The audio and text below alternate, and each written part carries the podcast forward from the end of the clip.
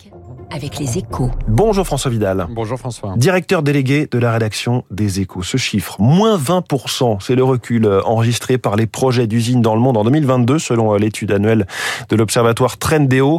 Une tendance à laquelle n'échappe pas la France et qui témoigne une nouvelle fois de l'impact sur l'économie de la guerre en Ukraine, François. Oui, le, le conflit déclenché par la Russie de Vladimir Poutine a stoppé net le rebond post-Covid. En quelques mois, le nombre de nouveaux projets industriels a fondu, voire quasiment disparu dans certains secteurs comme la chimie par exemple.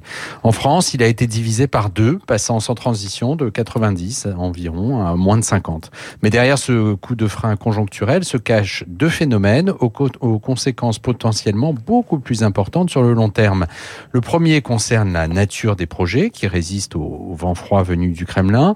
Ils sont liés pour l'essentiel aux grandes mutations économiques en cours. En clair, les projets contribuant à la digitalisation ou à la décarbonation continuent à prospérer, signe que l'avenir se prépare aujourd'hui. Oui, c'est tout à fait vrai avec la, la, filière hydrogène, par exemple, qui aura encore euh, concentré 50 milliards d'investissements cette année, alors qu'elle était quasiment inexistante euh, il y a deux ans. Oui, c'est pareil pour les futures usines de batteries ou de microprocesseurs dont le nombre ne cesse d'augmenter.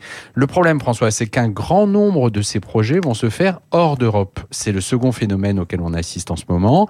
Handicapé par la flambée de ses coûts énergétiques, un cadre réglementaire plus strict qu'en Asie notamment, et des politiques publiques bien moins généreuses qu'aux États-Unis, le continent européen voit son attractivité industrielle décliner à grande vitesse.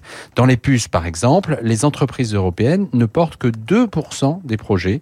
Une situation dramatique pour l'avenir industriel de l'Europe, dramatique et anormale, puisque, faut-il le rappeler, nous restons l'une des deux ou trois premières zones économiques de la planète. L'industrie face aux chocs, les chocs euh, au pluriel évidemment. C'est votre une ce matin, les échos. François Vidal, merci beaucoup et bonne journée. Il est 7h13 et j'accueille tout